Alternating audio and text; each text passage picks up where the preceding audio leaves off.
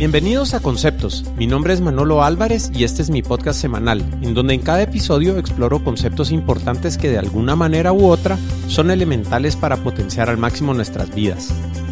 Los amigos e invitados que me acompañan usualmente son expertos en temas relacionados al emprendimiento y productividad, salud y ejercicio, educación, gerencia, psicología, deportes y otros temas relacionados. Así que prepárate para disfrutar el siguiente episodio de Conceptos conversaciones casuales acerca de conceptos importantes.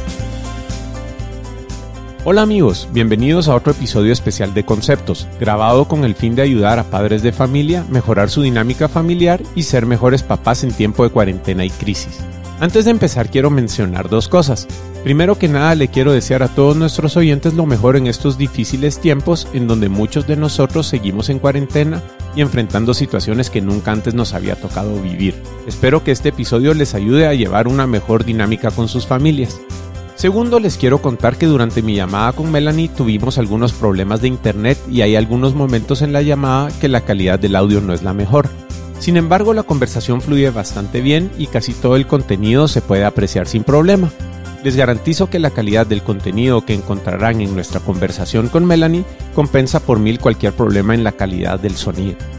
Con eso fuera del camino, sigo a compartirles la ya tradicional cita seleccionada para cada episodio. Cada día de nuestras vidas estamos haciendo depósitos en los bancos de memoria de nuestros hijos. Charles R. Swindle. Mi invitada el día de hoy es Melanie Colmenares, ella es educadora, psicóloga clínica y asesora familiar. Nos menciona que su mejor título es el de ser mamá.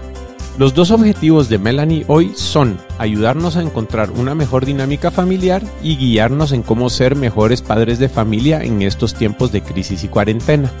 Algunos de los conceptos que tocamos en este episodio son el regalo más grande que podemos darle a nuestros hijos.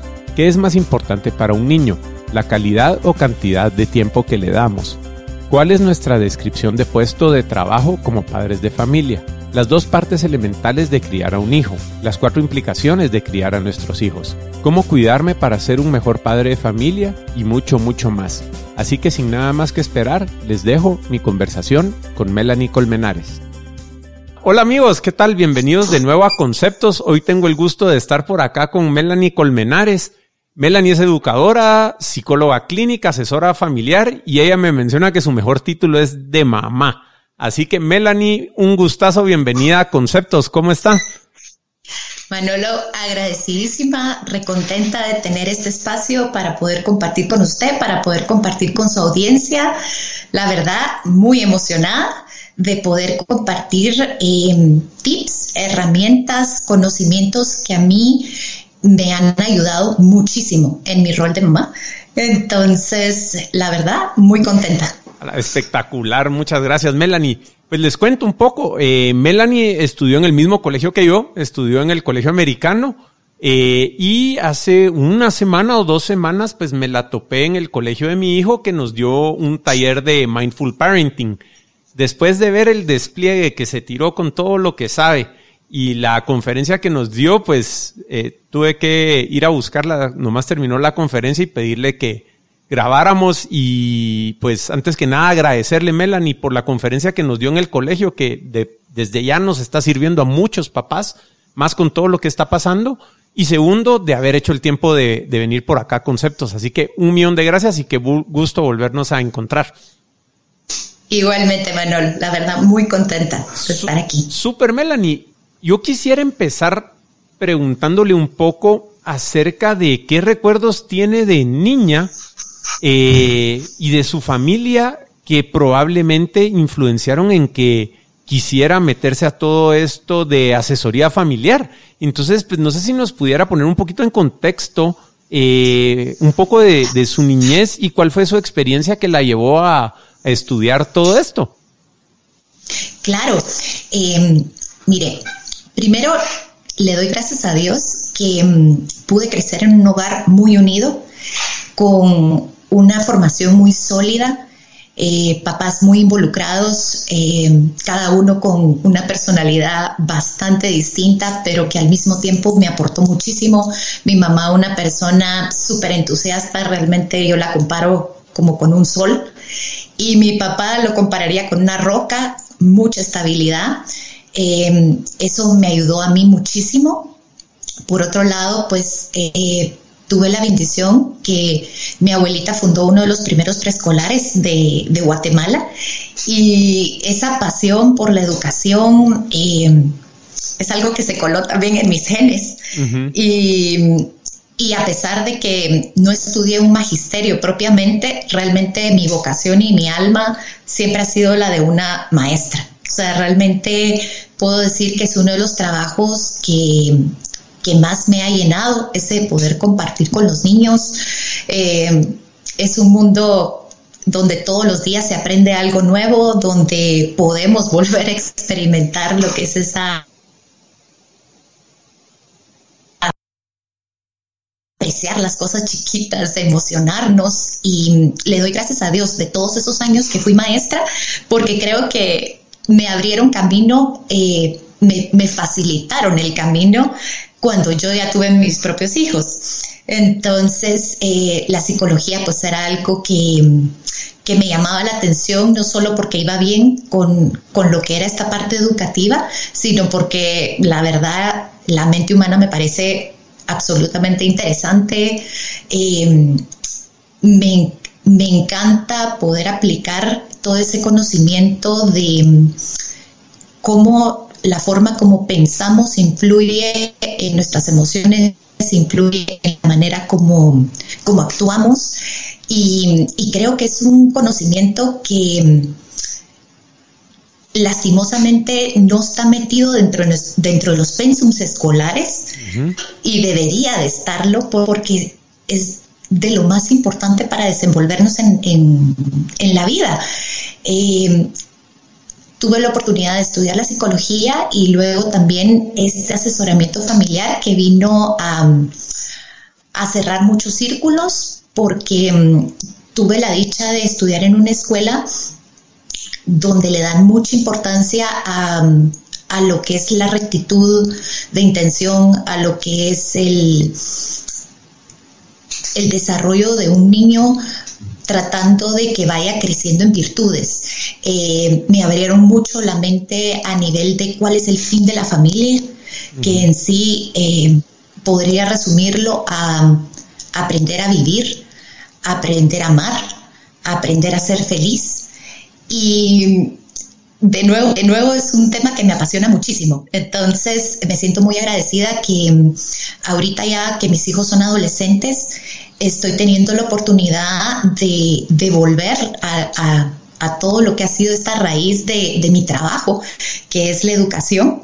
Eh, para mí fue muy importante eh, tener la oportunidad como mamá de, dedicarme un tiempo a, poder estar con ellos. Tuve la dicha de poder hacerlo así. Sé que no siempre se puede dar eso. Eh, y ahorita que estoy retornando, pues estoy muy contenta y buscando realmente, dándome cuenta que todas las mamás tenemos tanto que decir, realmente cada una de nosotras, eh, cada papá podría escribir un libro eh, en base a, nuestras experiencias, en base a, la riqueza de lo que día a día aportamos, porque la realidad es que yo sí creo que como papás eh, llegamos a ser héroes podemos ser héroes en nuestro día a día. A veces no nos damos cuenta de lo que estamos haciendo de bien. Y gran parte de lo que es mi mensaje es empoderar a los papás. Es realmente, a, veces eh, tenemos que abrir los ojos para lo que tenemos enfrente, porque en este mundo donde vivimos con tanta carrera, con tanta demanda de productividad, de hacer tantas cosas eh, muchas veces al mismo tiempo, se nos olvida, eh, no, perdemos conciencia de qué es lo verdaderamente importante. Y mm, realmente, pues aquí he hablado bastante, eh, Buenísimo. pero, pero sí es algo que, que de nuevo creo que lo que quisiera yo aportar es que cada papá pueda salir de, lo que yo puedo hablar más enamorado de lo que es su rol. ¡Hala, qué bonito eso! Buenísimo, Melanie. Muchas gracias por compartirnos la historia. Eh, ahora lo que quisiera es, o sea, creo que debemos en todo momento recordar que, bueno, hoy estamos grabando 23 de marzo del 2020 y está todo este tema del coronavirus, eh, hay cuarentenas, toque de queda y pues la cantidad de tiempo que estamos pasando en casa junto con la familia es un poco más de lo que habitualmente hacemos, ¿verdad? Entonces, teniendo eso como muy presente, eh, quisiera que entráramos directo a, ver los, los conceptos que, por acá nos tiene preparados. Entonces, lo primero que, que quisiera preguntarle, Melanie, es ¿cuál es el regalo más grande para nuestros hijos? Realmente el regalo más grande que le podemos dar a nuestros hijos es tiempo y atención total. ¿Y qué quiere decir atención total? Es la capacidad que tenemos como papás de poder estar presentes en ese momento donde conectamos con nuestro hijo. Estar presentes implicaría eh, muchas veces cambiar nuestros hábitos. Eh, a veces estamos eh, con tanto en la mente que podemos estar hablando con nuestro hijo y al mismo tiempo estamos pensando en qué está pasando en la oficina o qué va a pasar mañana o, si cuál es mi to-do list que de cosas que me hacen falta hacer. Y estamos, ajá, sí, ah, tenés razón, pero, pero no estamos realmente escuchando, no estamos viéndolo a los ojos, no estamos interesándonos en realmente qué me quieres comunicar tú a mí. Y yo no estoy logrando mandar ese mensaje de tú eres importante, eh, yo te amo, lo que tú tienes que aportarme y que tienes que compartirme es importante. Y estar contigo es más importante que mi trabajo, es más importante de la limpieza o las cosas de la casa que hoy en día tengo que hacer porque creo que hablando de nuevo con esto, con esta nueva situación en la que nos enfrentamos el día de hoy, pues esto requiere un cambio bastante drástico en para muchos en cuanto a sus rutinas. Eh, para algunos eh, que posiblemente estaban acostumbradas, eh, mamás que estaban acostumbradas a quedarse en casa y ser amas de casa, pues implica ya no tener ayuda, la ayuda de, otras personas y pues ahorita se multiplican las tareas, los trabajos, ya de por sí llevar una casa es complicada, hay tanto detalle que atender, pero ahorita encima están los chicos de las diferentes edades, desde chiquititos, bebés, hasta adolescentes, y al mismo tiempo están demandando cada uno según sus edades diferente atención, eh, porque pues las están mandando los colegios en general eh, algunos tienen plataformas donde, donde hay clases y el, el, hijo o la hija estará viendo al maestro, pero muchos de ellos es un trabajo que el papá, como me dice mi hermana, eh, se, lo, siente como una tarea más, porque yo tengo que imprimirle a mi hijo porque no tiene la edad para que yo le imprima, eh, tengo que estar viendo dónde va a sacar la información, si entendió, si quiso hacerlo, si no lo quiso hacer. O sea, nos estamos convirtiendo al mismo tiempo en maestros. Para otras mamás o otros papás, pues ha significado el que el tiempo que estaban acostumbrados a estar en la oficina, ahora tienen que estar eh, en home office, en casa, y eso es, es complejo, ¿verdad? Porque ah, es, es un equilibrio entre tengo que trabajar, pero al mismo tiempo no estoy en mi mismo ambiente donde tal vez podía yo eh, estar tranquilo en mi oficina sin interrupción alguna, sino que ahorita eh, me necesitan, están gritando, se pelearon entre hermanos, hay tanta cosa. Entonces, eh, creo que cuando hablamos hoy en día de atención total, quisiera que el papá no entendiera como todo el tiempo tengo que estar compartiendo con mi hijo y prestándole atención, porque la realidad es que no es así. Eh, el prestar atención total implica un desgaste de energía y por lo tanto no es algo que podemos estar haciendo todo el tiempo. Pero sí, eh, el concepto más importante sería que nuestros hijos se benefician tanto de ese tiempo y de esa atención total que le podemos brindar que necesitamos organizar dentro de nuestro día momentos para donde nos aseguramos que sí les estamos prestando esa atención total y ese decir, aquí te estoy escuchando, aquí estoy compartiendo esto contigo, eh, lo bueno, lo malo, el que te peleaste, el que estás enojado, el que vienes a darme esta gran noticia, pero estamos, yo te estoy prestando atención. qué, qué increíble. Melanie, si mal no recuerdo, en el colegio nos puso unos videos que me imagino que tal vez están en YouTube respecto a este tema. Eh, no sé si, si son videos públicos que están por ahí en YouTube y si fuera así, tal vez me los pudiera pasar y los podemos dejar en las notas del show en conceptos.blog diagonal parenting, ¿verdad? Para que lo puedan ver los, los papás.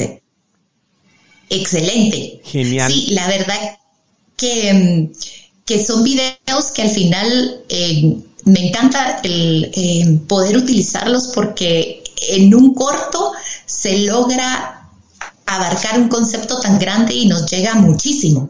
Sí. No sé si hay alguno de, de los que usted quería comentar o hablar en relación a. Eh, vamos, la, la niña que está a punto de entrar a su examen de baile. Sí, a mí ese video me encantó porque creo que ejemplifica lo que nos puede pasar a todos y me incluyo a mí. Y es, eh, para relatarlo un poquito y ponerlo en contexto, es una niña que va a hacer su examen de baile y los dos papás la están acompañando. O sea, uno dice, wow, este papá probablemente tenía eh, trabajo, la mamá se mira que también eh, pues era alguien ejecutivo posiblemente porque está pues por su traje, eh, por la forma como está utilizando el celular, pero los dos están ahí presentes.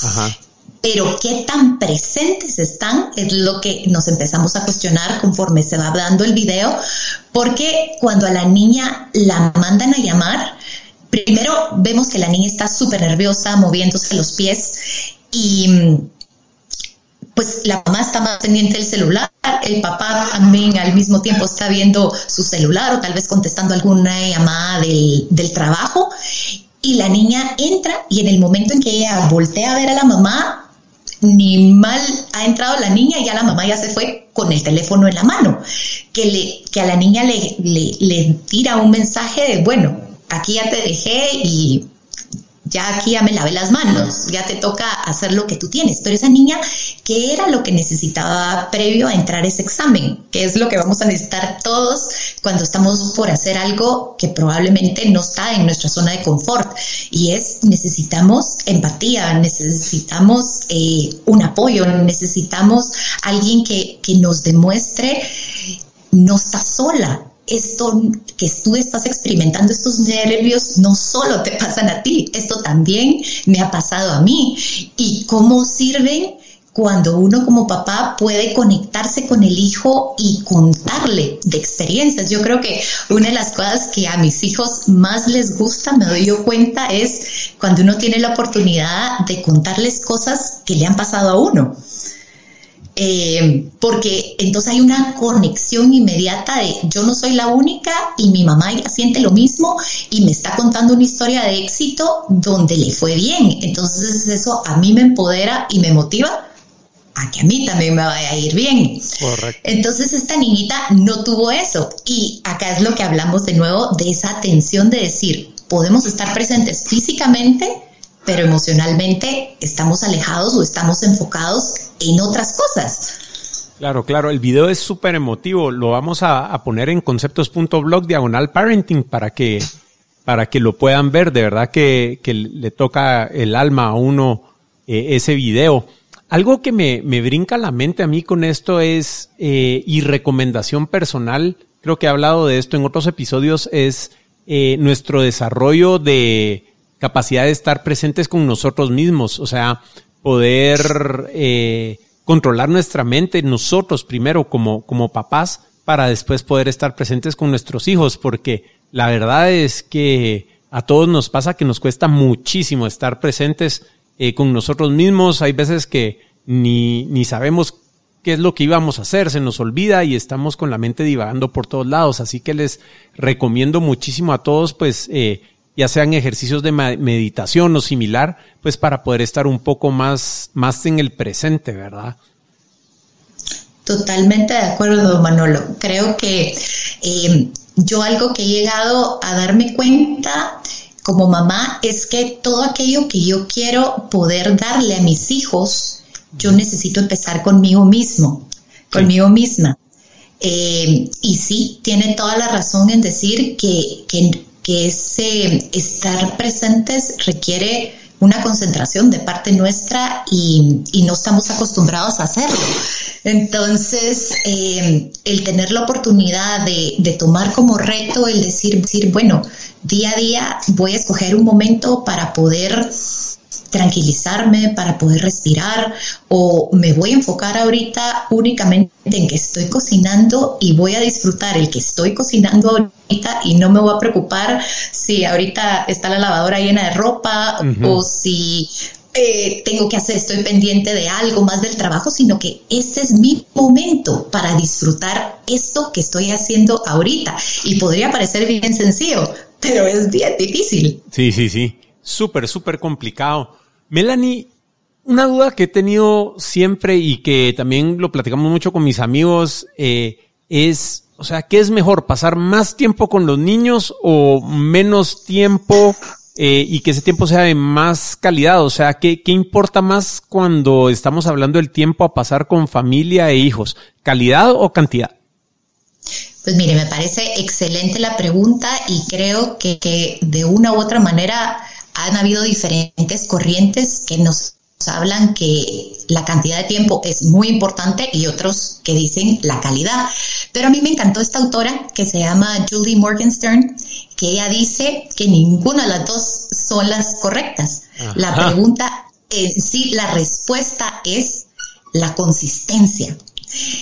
Y hoy más que nunca eh, con, este nuevo reto que tenemos como papás de tener a los chicos en casa, realmente lo miro eh, esta crisis como un regalo. O sea, sí hay, hay dificultades, sí em, estamos teniendo que hacer las cosas de una manera distinta, existen riesgos que tenemos que aprender a, a ser responsables en relación a ellos, pero en sí yo miro que esta situación se puede eh, enfocar de una perspectiva muy positiva porque nos está permitiendo de una manera consistente compartir con nuestros hijos.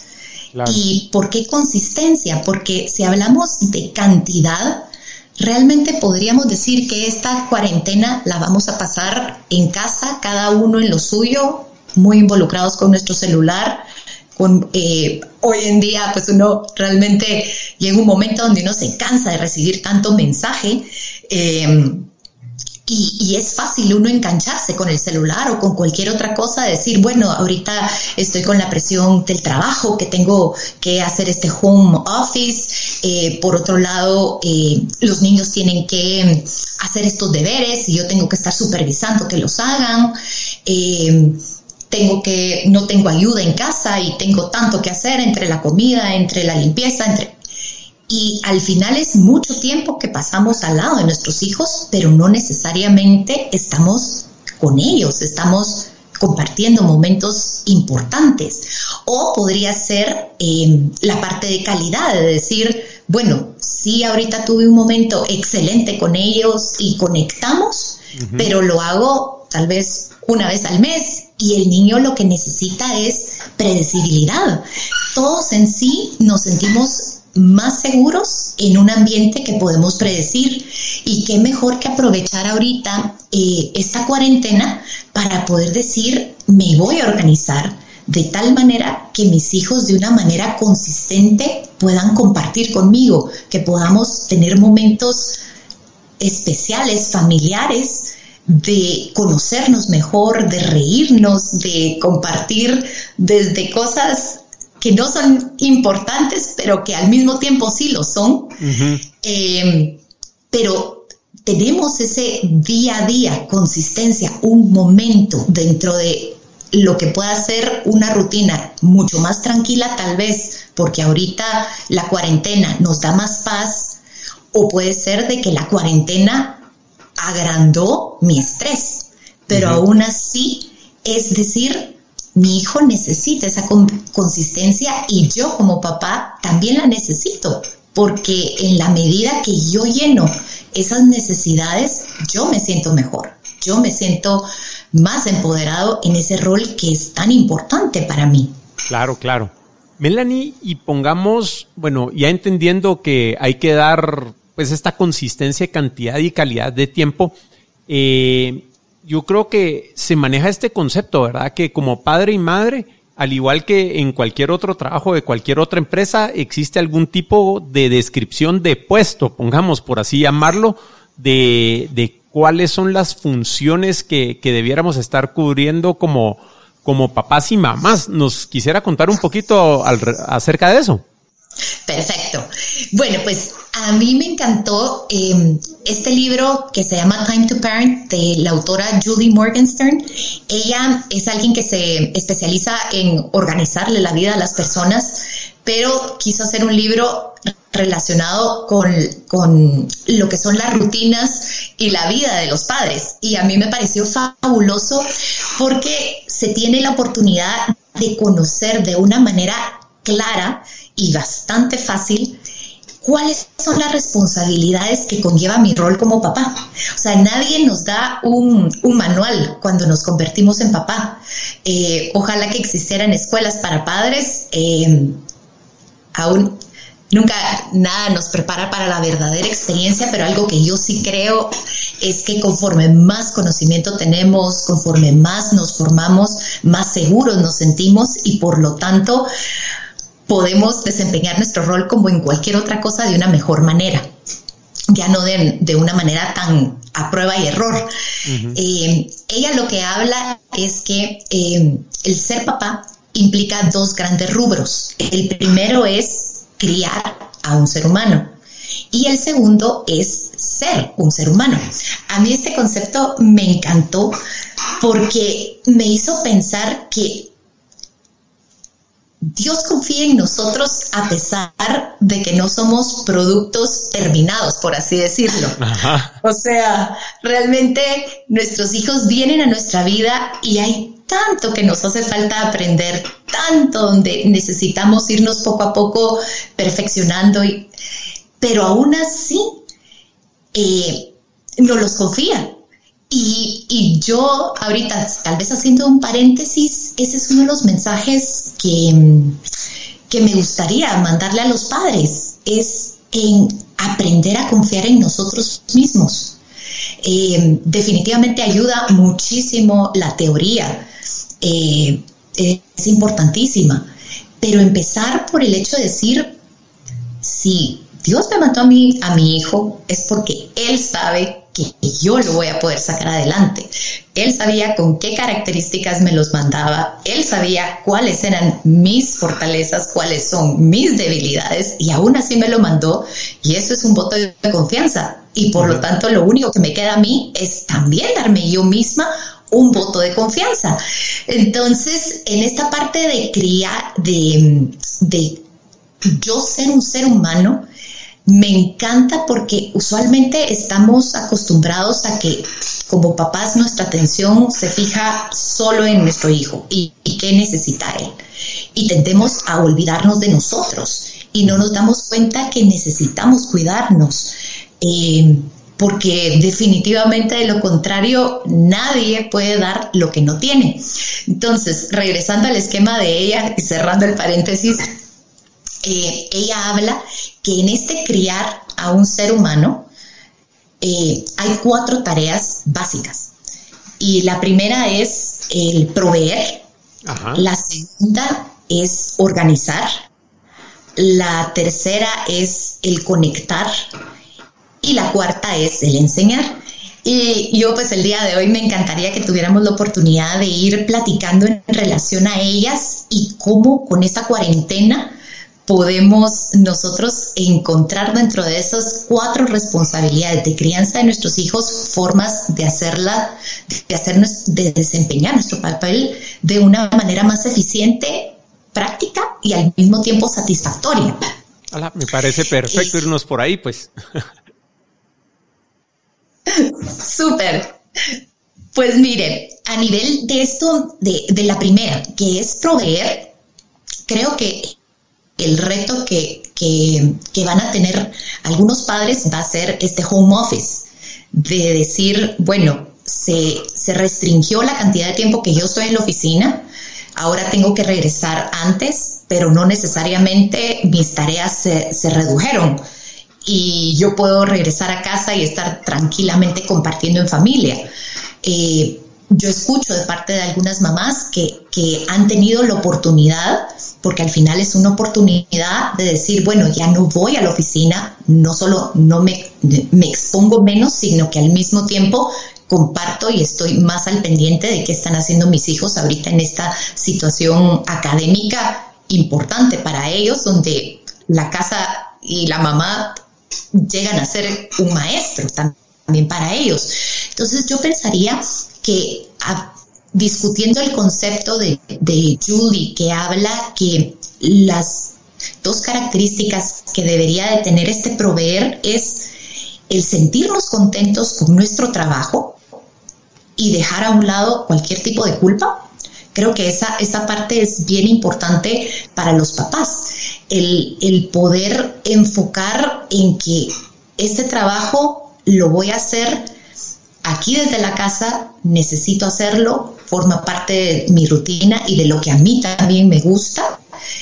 Y lo que va a ser mi reto es encontrar el momento para poder hacerlo y al mismo tiempo poder encontrar el momento para apoyar a mis hijos y para poder compartir con ellos. Eh,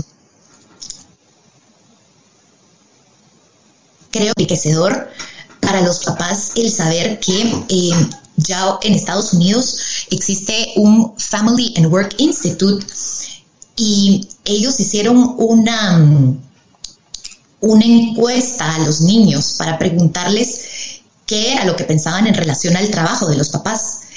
Y, y los niños lo que decían era que ellos no tenían problema con que sus papás trabajaran que realmente ellos lo único que pedían era que sus papás les demostraran que los amaban más que al trabajo o que el trabajo no evitara que pudieran después compartir en familia o lo que querían era evitar que el papá estuviera demasiado cansado después del trabajo como para poder pasar un tiempo contentos juntos.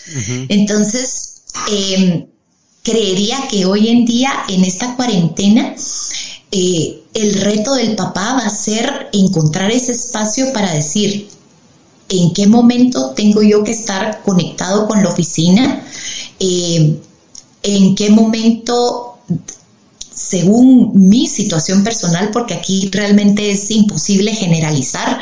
Cada papá tiene eh, un jefe muy distinto, expectativas muy diferentes, políticas de empresa muy distintas, eh, cargas de trabajo muy diferentes.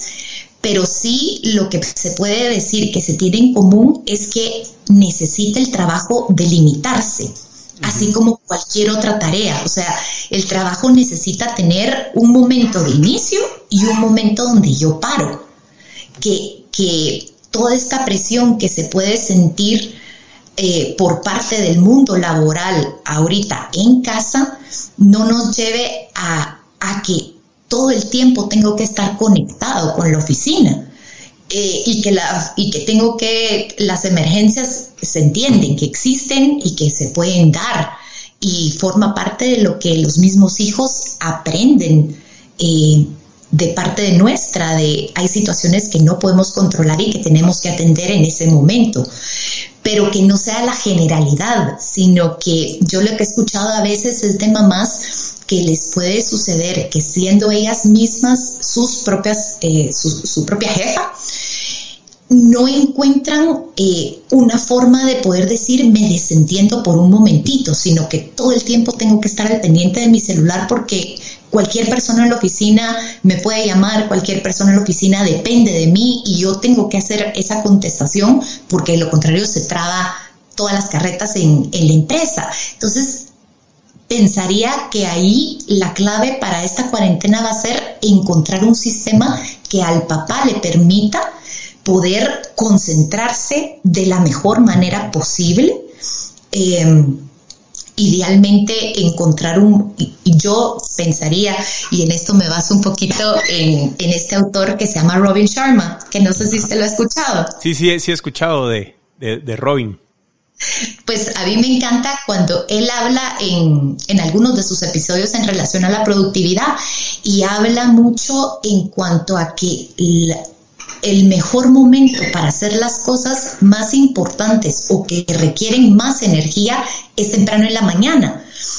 Entonces, podría yo dejar este tip de decir, bueno, eh, lo ideal es que se encuentre una forma dentro de ese horario y rutina que para cada uno va a ser muy diferente, pero para poder decir, para que el papá que trabaja dentro de casa pueda decir, bueno, esta hora se la dediqué full al trabajo y ya me siento listo y tranquilo para poder ahorita, si yo lo necesito, como algunas mamás me han contado, puedo dedicárselas a supervisar a mi hijo eh, en cuanto a la tarea, si lo está haciendo, si no lo está haciendo, si necesita mi ayuda, sí o no, porque mi hijo prefiero que trabaje en la mañana porque en la tarde ya está cansado, ya me cuesta un poquito más con él y creo que pues puedo encontrar tal vez algún otro tiempito en la tarde yo para continuar con lo mío.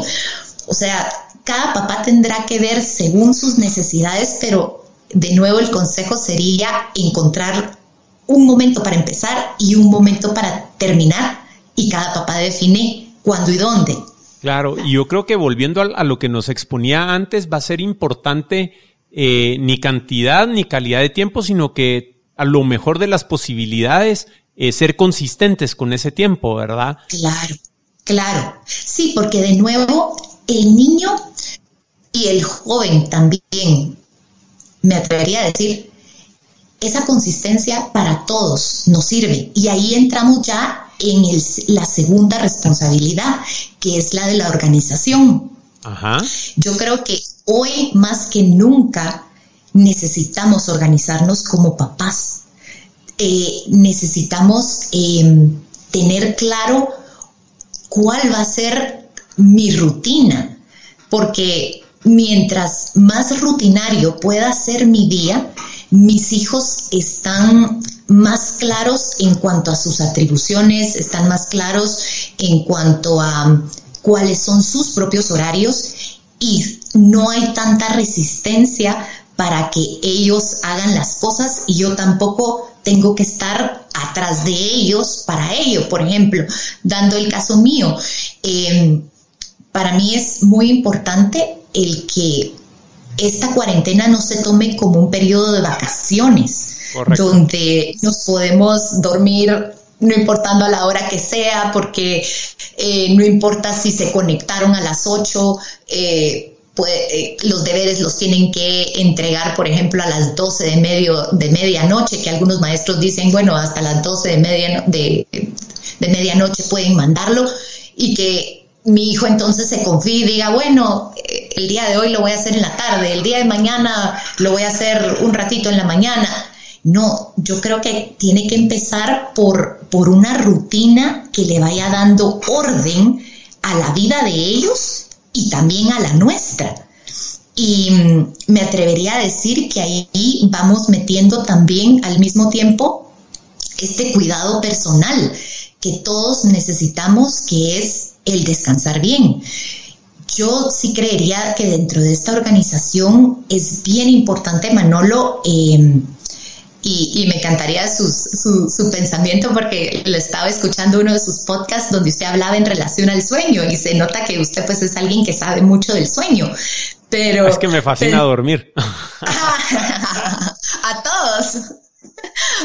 Pero eh, pensaría que es importante tener un horario donde el, hijo sabe, bueno, ahorita ya es mi hora de poder desenchufarme de, mi día, relajarme, irme a dormir temprano para poder empezar bien mi día y ya tener claro qué es lo que yo tengo que hacer.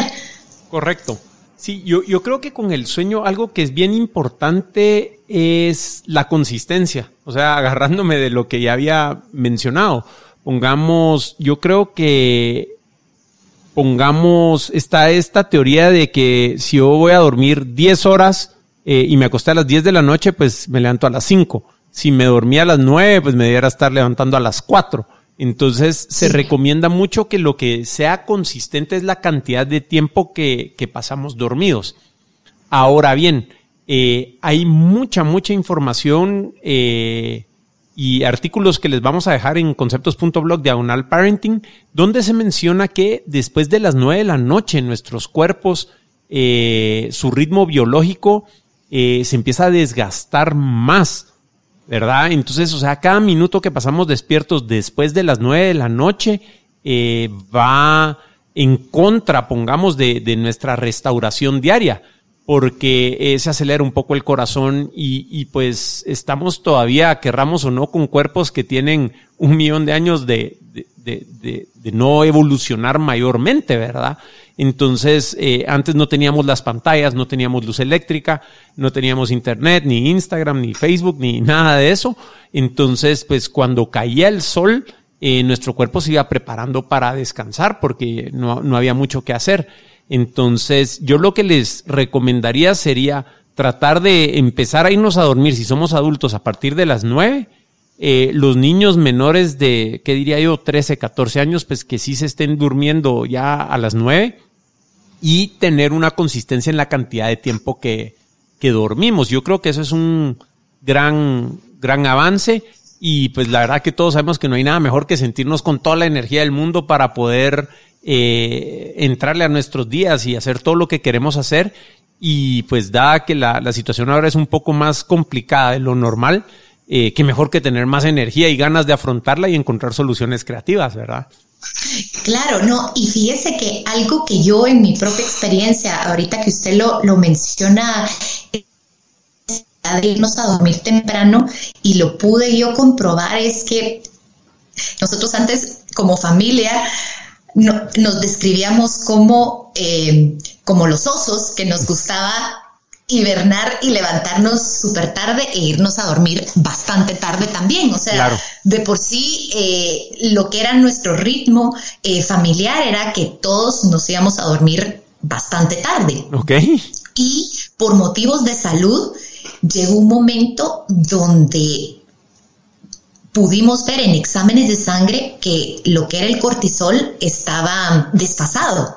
Y el cortisol es una hormona que se relaciona mucho con las, las horas de sueño. Y al final es una de las hormonas que nos permite estar vivos en sí. Realmente Hace, tiene tantas funciones que es súper importante. Y una de las recomendaciones que recibí yo tanto de una endocrinóloga como de parte de un médico eh, de medicina funcional que yo no había caído en cuenta era que no solo importa la cantidad de horas que dormimos, sino en qué momento las empezamos a dormir, porque hablaba de que se regeneran mucho mejor nuestras hormonas, que son tan necesarias, eh, cuando nos vamos a dormir temprano que cuando nos vamos a dormir tarde. O sea, no importa si dormimos la misma cantidad de tiempo, pero mi cuerpo no se va a regenerarlo igual. Y yo me doy cuenta también dentro de mi misma rutina que me considero hoy en día más productiva porque me levanto mucho más temprano y sería uno de los tips que le podría también compartir a los papás porque me levanto temprano con más energía. Ahorita ya no tengo la necesidad de hacer las siestas. Eh, también he aprendido a comer eh, mejor y creo que eso llega también a ser importante hoy en día que estamos en casa, que vamos a ver sobre todo reflejado en nuestros hijos, que el tipo de alimentación que les vamos a dar va a determinar mucho qué tan hyper pueden estar, qué, eh, qué tan emotivos, eh, o sea, qué tan ansiosos pueden estar. Entonces ahí vamos combinando, pues, eh, dentro de este esquema de Judy, pues tal vez ya me fui eh, un poco lo que es cuidado eh, de nosotros, pero al mismo tiempo organización y, la idea era esta. a mí me ha funcionado muchísimo tener la oportunidad de levantarme temprano a las 5 de la mañana y utilizar esa hora para reconectar conmigo misma, reconectar con lo que son mis metas personales del día, con lo que es mi visión, con lo que es mi misión, eh, me da el chance también de hacer ejercicio tempranito y sobre todo ahorita que ha habido este cambio en que no están yendo al colegio, me doy cuenta que si no lo hago así tempranito es mucho más difícil hacerlo después porque siempre va a haber algo más que, que, que, uno considera con los hijos que es más importante y no podemos descuidar esa parte. Entonces, creería que dentro de esta organización sí es decir, ¿cuáles defino yo con mi esposo primero? ¿Cuál es el horario que nos conviene eh, tener y empezar a vivir? Porque si nosotros somos los primeros en irnos a dormir temprano, nuestros hijos van a seguir el ejemplo. O sea, yo lo pude ver. Yo antes luchaba muchísimo con que mis hijos se fueran a dormir temprano y estar pendientes. Miren, es un motivo de salud, es importante. Pero fue hasta que yo lo empecé a hacer que me di cuenta, yo como papá aquí soy el líder y por lo tanto establezco el ritmo de toda mi familia. Claro, claro. Con eso del sueño solo quisiera agregar otro tip por ahí. O sea, a, muchas personas les cuesta trabajo dormir temprano. Eh, lo mejor que podemos hacer para dormirnos temprano es estar rendidos en la noche, cansados, muertos. O sea, no poderse dormir en la noche indica algún tipo de anomalía, pongamos, ¿verdad? Entonces, si uno se está despertando a las 5, está haciendo una cantidad sana de ejercicio y está cumpliendo con todas sus tareas, deberes de tanto laborales como de familia, como de hobbies, como de personales, y uno le sacó jugo al día, créanme, van a estar rendidos en la noche y no les va a costar dormir. ¿Verdad? Entonces eso es bien importante. Claro, por supuesto. Regresando a la parte de la, de la organización, otro tip que yo le daría a los papás en esta cuarentena es que aprovechemos ese regalo que tenemos en hacer a nuestros hijos autosuficientes. Y mm, con esto me, refiero a establecer sistemas como familia que nos permitan a todos actuar como un equipo y colaborar.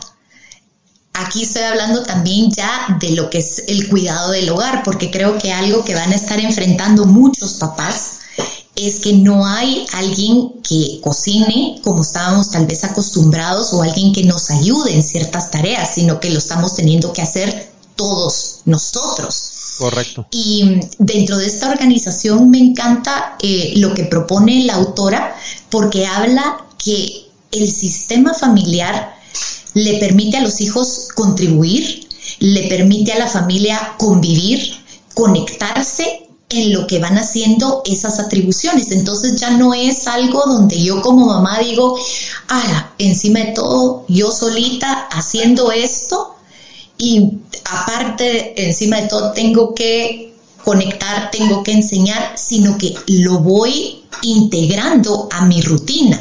Entonces ayuda muchísimo el que dentro de ese plan de organizarme, yo pueda decir cuáles son las tareas que yo necesito, eh, que la, necesito cubrir para que la casa vaya fluyendo y se vaya dando ese orden que es tan necesario.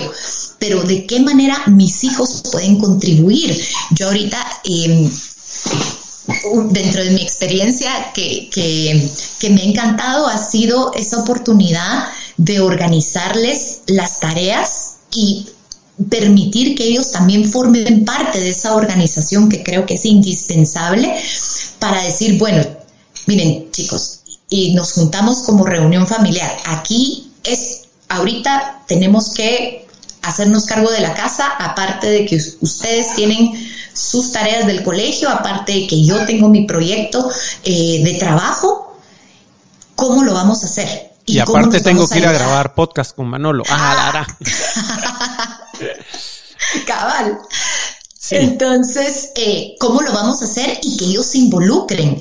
Y me ha encantado el que han tenido la oportunidad de aprender a lavar ropa, eh, de aprender a lavar trapeadores, cosas que tal vez antes no lo estaban, no lo hacían o no formaba parte de nuestra rutina, pero que ahorita es algo que los enriquece.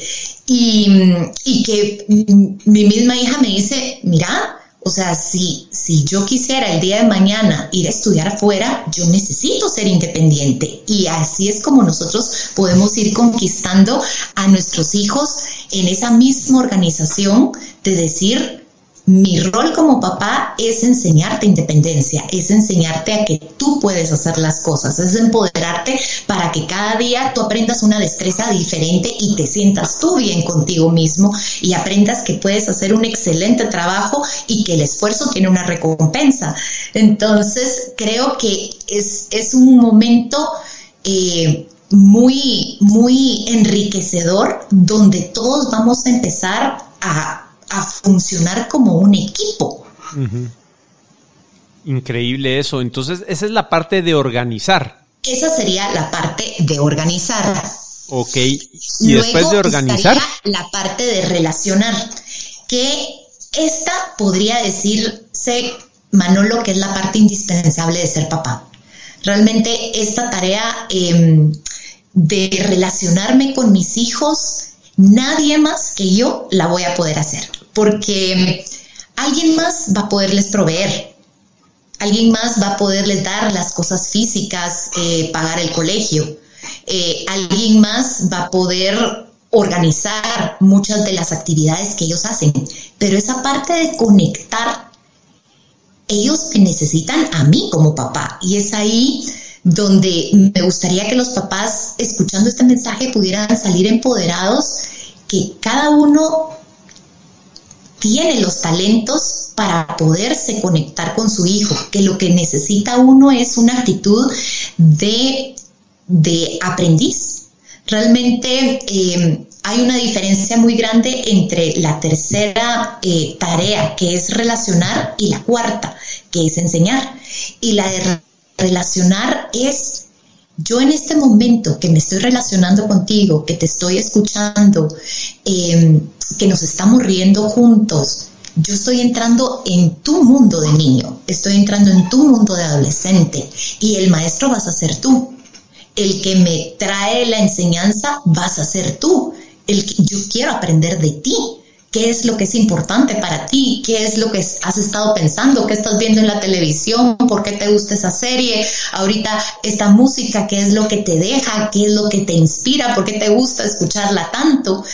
Y, con esa curiosidad de querer aprender, nuestros hijos la, reciben y y, quieren compartir, sobre todo hablo por los adolescentes, que muchas veces nos hemos quejado los papás de que hablan en monosílabos y cómo estuvo el colegio y bien, y qué tal te fue con no sé quién y bien, pero a veces no hacemos las preguntas correctas.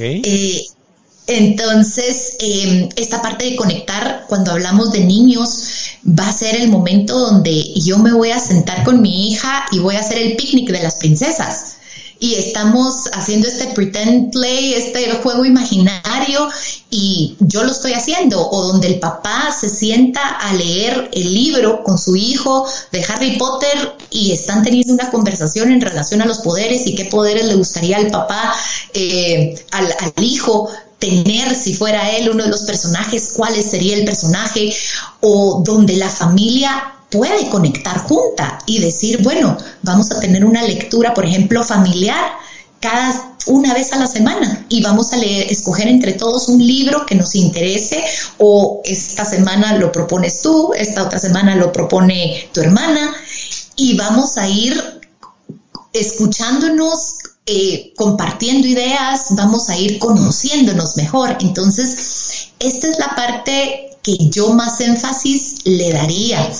Y creo que mm, todos los papás tenemos diferentes perfiles, porque una de las cosas que me encanta mm, del libro es que eh, la autora propone que tenemos fortalezas dentro de estas cuatro eh, responsabilidades. Hay personas que son muy buenas para proveer, que, tienen una gran facilidad para, para poder desenvolverse en su trabajo, se sienten muy confiadas. y por supuesto que sus hijos eh, reciben eh, también cosas valiosas de ese trabajo, o sea, están en un buen colegio, se les puede dar una, una salud, se les lleva al mejor médico, hay papás que tienen mucha facilidad en poderse organizar y realmente son los niños que nunca fallan en entregar el proyecto porque la mamá sí pudo ir a comprar los, los ingredientes eh, o donde si tiene que entregar algo el niño en el colegio, ahí está la mamá, si viene el cumpleaños del compañerito, el niño va a llegar con el regalo.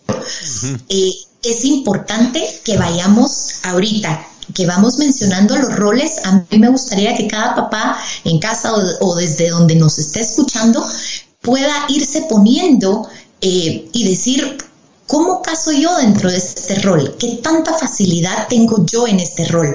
Porque de lo que se trata mucho esta teoría es conocerme yo, saber dónde están mis fortalezas y también cuáles son mis debilidades y cuáles son las áreas que yo me siento incómodo. Por ejemplo, hay papás que a la hora de conectar no saben cómo.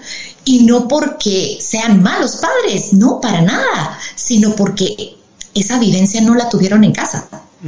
O porque realmente se sienten incómodos de hablar de sentimientos y no saben cómo manejar cuando su hijo llora, cuando su hijo necesita tal vez eh, que se le abrace y que se le diga que todo va a estar bien. Entonces, el reconocer, yo esta parte de conectar me cuesta, a mí me cuesta sentarme a jugar Barbies con mi hija o a mí me cuesta el sentarme a leer un libro con mi hijo.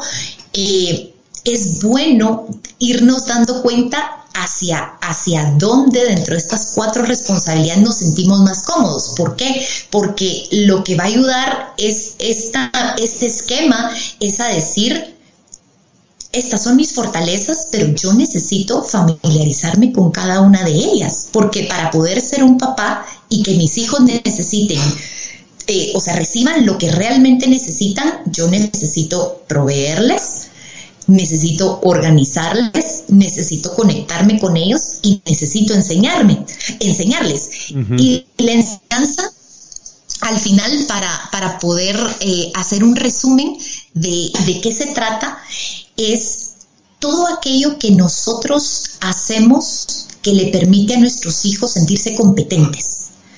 El, el fin de la enseñanza es brindar seguridad, y al mismo tiempo competencia a nuestros hijos. Ahí nosotros somos los que nos colocamos en el rol del maestro y para ello necesita haber intencionalidad.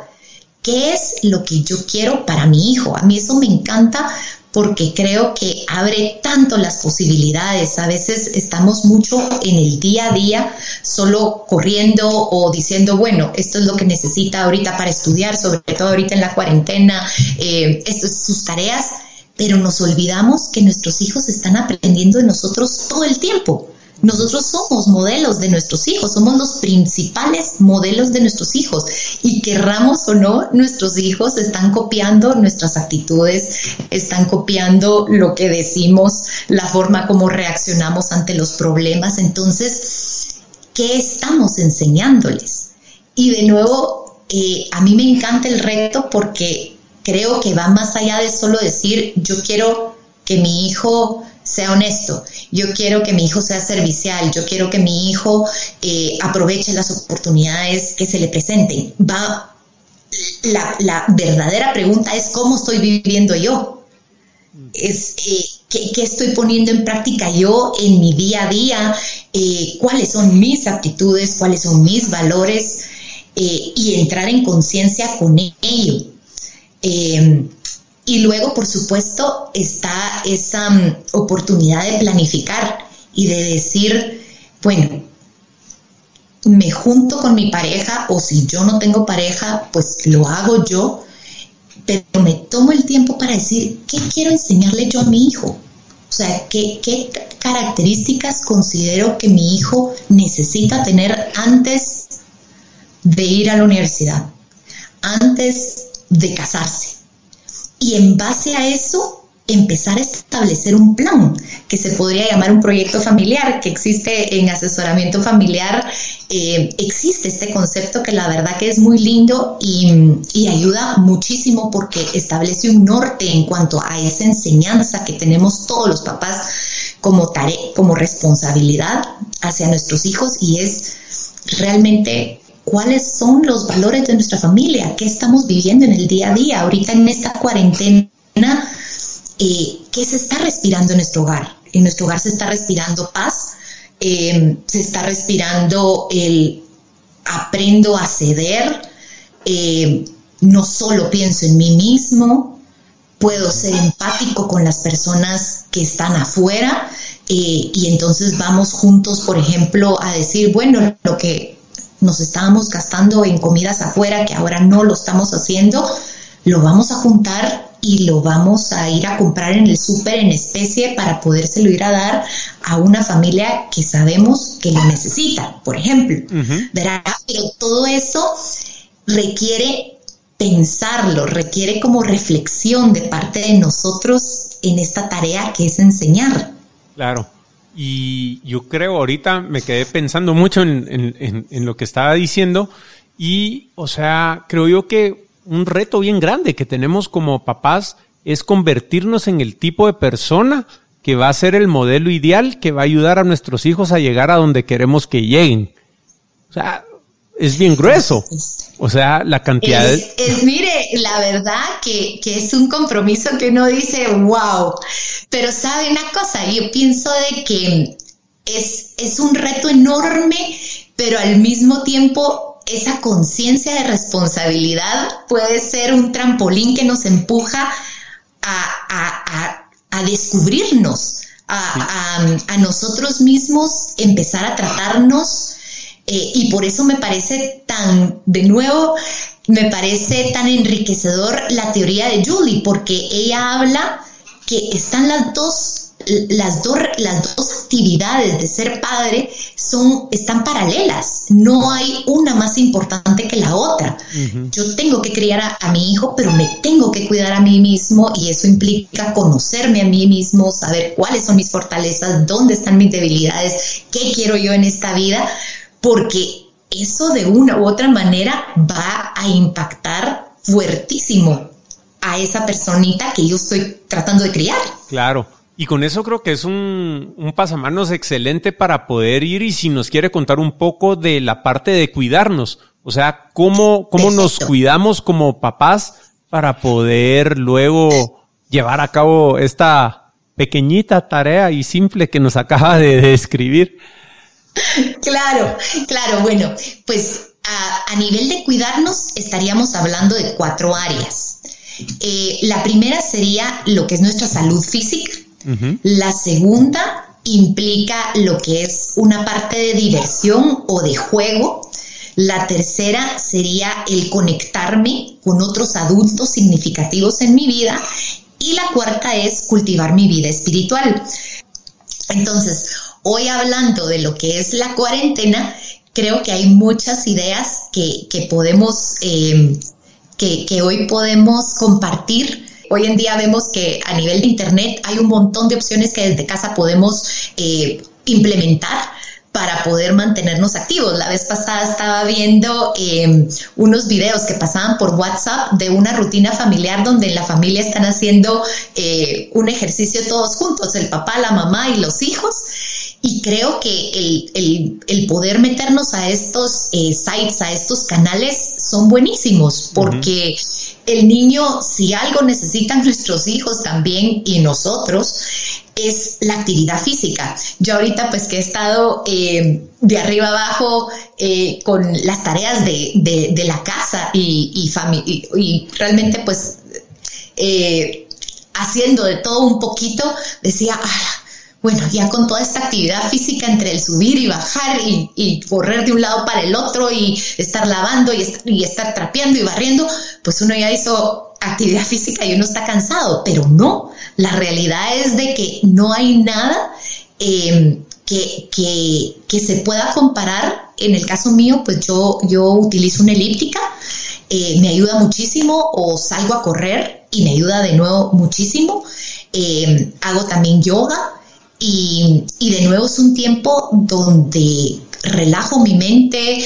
Eh, lo que los estudios hablan es em, que nosotros eh, que mientras estamos haciendo ejercicio, nosotros segregamos endorfinas, estamos segregando oxitocina, dopamina, eh, eh, muchas sustancias cerebrales que nos van a llevar a ser más creativos, que nos inspiran, que nos hacen sentir bien.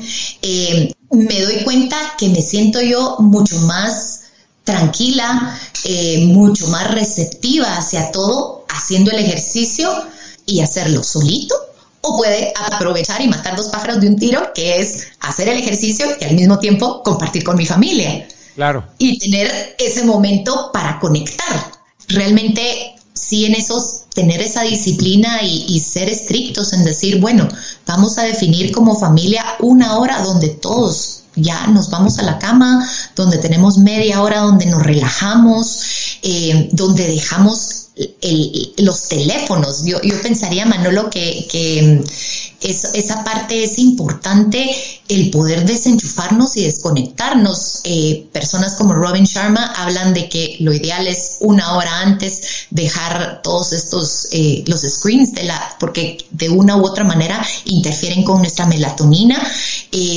Yo una de las rutinas que recomendaría hacer es poder tener un momento de oración o de reflexión antes de, dormir.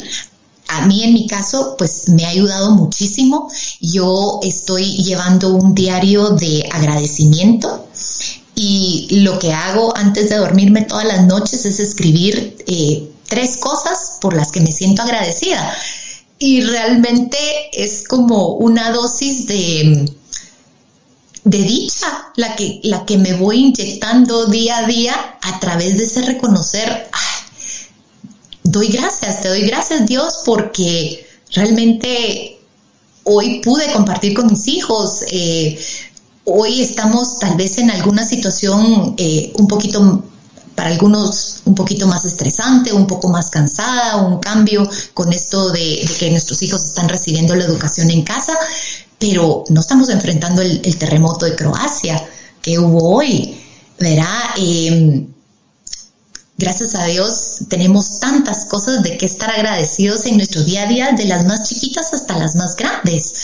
Em, entonces, eh, esa ha sido una práctica que me ha ayudado a mí bastante y, y forma parte de este cuidarme en mi salud y al mismo tiempo se mezclaría con la parte espiritual. Em, que creo que es importante y que más adelante pues eh, la, tocaríamos. La segunda habla de la diversión.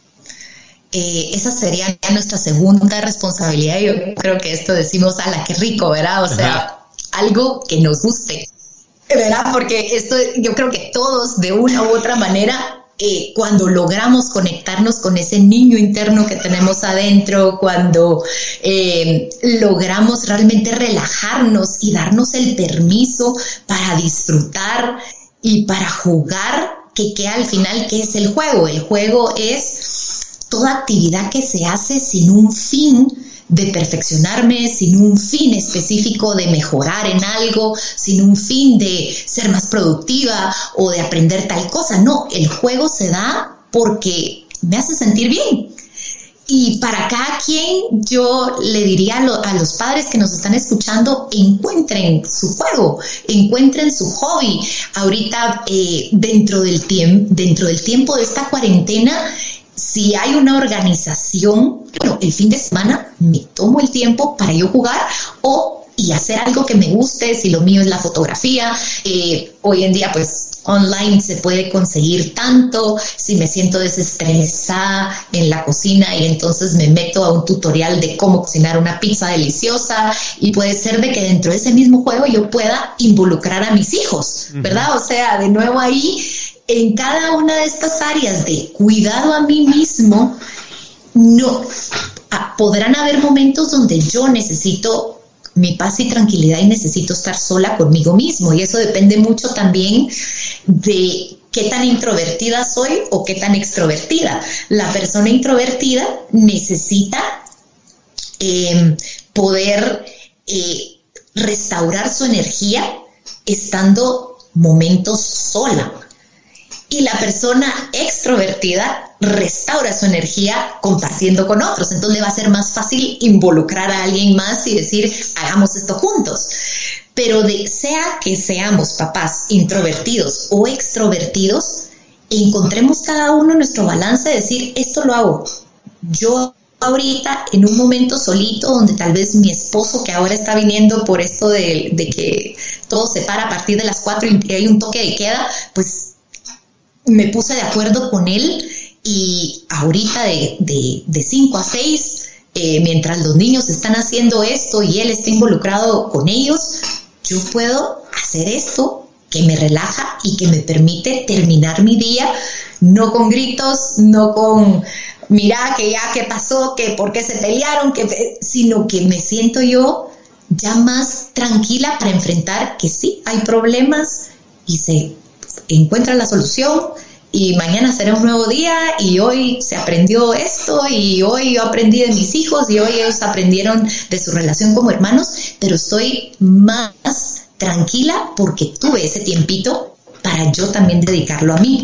Luego estábamos hablando de la parte de conectar y cómo se puede aplicar en esta cuarentena, pues sí es un reto, ¿verdad? Porque definitivamente lo que estamos ahorita viendo tenemos que lo más prudente para todos es aislarnos como familias nucleares, ¿verdad? Yo hoy, por ejemplo, eh, fue el primer cumpleaños que, que no le puedo dar un abrazo físico a mi papá y pudimos hacer, gracias a Dios, pues en Zoom una, una conferencia familiar y verlo.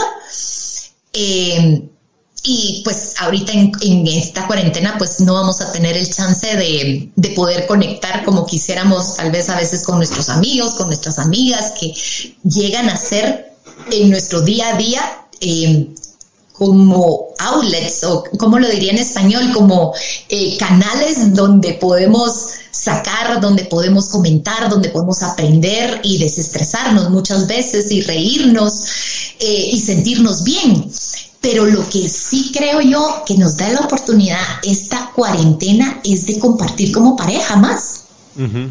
¿Verdad? O sea, nos da un chance como de, de, de decir, estamos los dos aquí en la casa mínimo desde tipo tres y pico porque ya está el toque de queda y tengamos nuestro momentito para reconectar, tengamos nuestro momentito donde nos organizamos de tal manera que los niños puedan estar en la cama a cierta hora o donde ellos están haciendo una actividad y tú y yo estamos tomándonos un vinito y platicando y, riéndonos o, o sea, es, es el chance que podemos tener con nuestra pareja y que necesitamos. Em, y luego la última, hablaríamos de vida espiritual. Yo le doy eh, mucha importancia a esta área. Creo que em, eh, en mi experiencia no hay psicología que la pueda sustituir. Realmente em, es, es el área que cuando tenemos fortalecidos eh, nos da todas esas ganas de enfrentar las situaciones porque estamos con fe, estamos eh, sobre todo hoy en día con, pues se, lee entre los chats, entre las noticias, un clima de inseguridad. ¿Y cuál es la seguridad que vamos a transmitirlo a que vamos a transmitirle a nuestros hijos a pesar de, de todas estas cifras eh, increíbles de cantidad de, muertos en los diferentes países que ahorita pues eh, no hemos enfrentado nosotros, pero estamos empezando a eh, cómo vamos a mantener eh, tranquilidad en una situación que no controlamos, que no sabemos cuándo va a terminar, qué repercusiones va a tener para la economía, para nuestra economía familiar, para la para la vida de nuestros hijos, para nuestra propia vida, la vida de nuestros padres sobre todo. Eh, pero es encontrar nuestro centro en esa vida espiritual de creer que estamos, a mí en lo personal, siendo cuidados de una u otra manera las situaciones que enfrentamos. Eh, tienen un propósito, hay esperanza y creo que, que nos ayuda a poder transmitirle eso a nuestros hijos. Hoy en día, pues como familia podemos, según cada persona y, sus creencias, según la religión que practiquen, es un momento ideal para, para poder eh, aplicar eh, todo eso que creemos en, en acciones concretas, ¿verdad? Y de nuevo en, ver si podemos ayudar a los demás, en que nuestros hijos em, de nuevo eh, aprecien lo que tienen, se sientan agradecidos de lo que, de lo que tienen, porque solo es, ahí de donde ellos van a poder em, recibir los regalos más grandes, que es eh, tener una vida con dicha, con gozo, que no está condicionada por las situaciones externas, sino que sabemos y, tenemos una seguridad de que estamos siendo cuidados y que lo que nos corresponde a nosotros es hacer lo mejor con las circunstancias que tenemos. Entonces nos da una perspectiva distinta. Em, pensaría pues que ahí, hablando ya de esas ocho necesidades em, o ocho responsabilidades, eh, y tratando pues de recapitularlas, el criar a nuestros hijos que involucraría el proveer, el organizarnos, el conectar con ellos y el enseñarles. Y por otro lado, con cuidarnos a nosotros mismos, que implica nuestra salud física, esa capacidad para yo divertirme también. Eh, tercero sería eh, la de conectarme con personas significativas. Eh, y la cuarta, pues nuestra vida espiritual, creo que ahí tenemos un campo enorme para en esta, en esta cuarentena eh, desenvolvernos y, irnos dando cuenta eh, cómo estamos en cada una de esas áreas. O sea, a mí lo que más me gustaría de este podcast es que cada papá tenga la oportunidad de, de, poder escribir, porque a veces es un poquito difícil cuando tenemos tanta información y es mucha información y me disculpo si es mucha la información, pero la verdad es que da para tanto este tema. Pero eh, si tenemos conciencia de estas son estas cuatro relacionadas con mis hijos y estas son estas cuatro relacionadas conmigo y quiero hacerme un test para hacer, para saber dónde, cuáles son mis fortalezas y cuáles son las que más me cuestan. Y qué puedo hacer en esta cuarentena para ir equilibrándolas, porque de lo que se trata no es de cada cosa hacerla y ser perfecto y wow. No, no se trata de ser un super papá, no se trata de ser una super mamá. Se trata de todos los días ir con un por ciento de mejora. No, no nuestros hijos no esperan nuestra perfección y que todo lo hagamos bien. Eh, yo creo que en esta tarea tan bella, tan apasionante eh, y a la vez también tan cansada, eh, lo que podemos aspirar es a decir, quiero yo cada día ser una mejor versión de mí mismo. Cada día quiero poder eh, sentir que fui avanzando en algún área, eh, que pude eh, estar consciente de mis fortalezas, que, que, llego yo a aceptarme a mí mismo como soy. tengo facilidad para esto, esto definitivamente me cuesta y no me siento competente, pero también tener esa esperanza y mentalidad de crecimiento de si le pongo ganas, si me informo, si leo, si escucho podcast, voy a ir aprendiendo y cada día voy a ir dándole algo mejor a mis hijos y yo en el proceso estoy creciendo como persona. Entonces, em, realmente creo que, que que toda esta teoría nos da eh, un espacio bien amplio para podernos evaluar, eh, no con el fin de juzgarnos, porque realmente creo que como papás una de las cosas que necesitamos es la habilidad para practicar la autocompasión. Y con esto me refiero a esa capacidad para poder perdonarnos, la capacidad para poder aceptarnos tal y donde estamos en nuestro momento, con nuestras grandes cualidades, pero también con nuestros grandes defectos. Y decir, este es mi paquete y Dios me, me, mandó a mis hijos sabiendo que así era yo y yo los voy a poder sacar adelante. Y lo único que necesito es tener la actitud correcta, estar abierta al cambio, ver las situaciones eh, como oportunidades de crecimiento y, vámonos para adelante y vamos creciendo. Entonces me encantaría que los papás em, salgan, eh, terminen este podcast y tengan la oportunidad de decir, bueno, realmente en esta cuarentena, ¿cuáles pueden ser mis objetivos? ¿Dónde necesito prestarle un poquito más de atención? ¿Cuál es esa área de esas cuatro responsabilidades de crianza que a mí me cuestan un poquito más?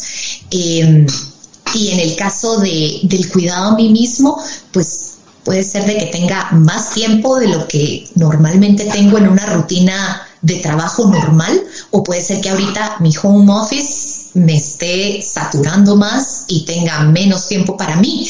Pero aún así es bien importante saber dónde estamos y cómo nos podemos organizar para que al final sí podamos cuidarnos de nosotros, porque estando bien nosotros, vamos van a estar bien nuestros hijos. Claro. Melanie, una pregunta. Si mal no recuerdo, en el colegio nos pasó unas hojitas que pudimos llenar para hacer esa evaluación que menciona. No sé si es factible, si le interesa hacerlo, eh, si pudiéramos ponerlas en, en, la página para que la gente las pueda bajar, imprimir en su casa y hacer la autoevaluación. Excelente, me parece buenísimo. Esta es una autoevaluación que yo tomé del libro eh, lo traducí al español y, me parece que me encantaría que, fuera un material que les sirve a los papás para ubicarse, porque algo que es muy bonito es tener la oportunidad uno para decir, bueno, ahorita que está empezando la cuarentena, me evalúo y cuando termine la cuarentena me vuelvo a evaluar, porque entonces ahí es donde vamos viendo es ese, ese crecimiento que podemos tener. Claro, buenísimo. Entonces ya saben, en conceptos.blog diagonal parenting vamos a poner las hojas de autoevaluación para que las puedan bajar, imprimir y autoevaluarse cuantas veces quieran. Y también recuerden, o sea, eh, dennos su feedback en Twitter, en arroba conceptospod o envíennos un correo a show arroba conceptos.blog a ver cómo les fue con su evaluación y pues compartamos, ¿verdad? A ver dónde está cada uno de nosotros y qué planes tenemos para mejorar durante la cuarentena. ¿Qué, le, qué piensa eso, Melanie?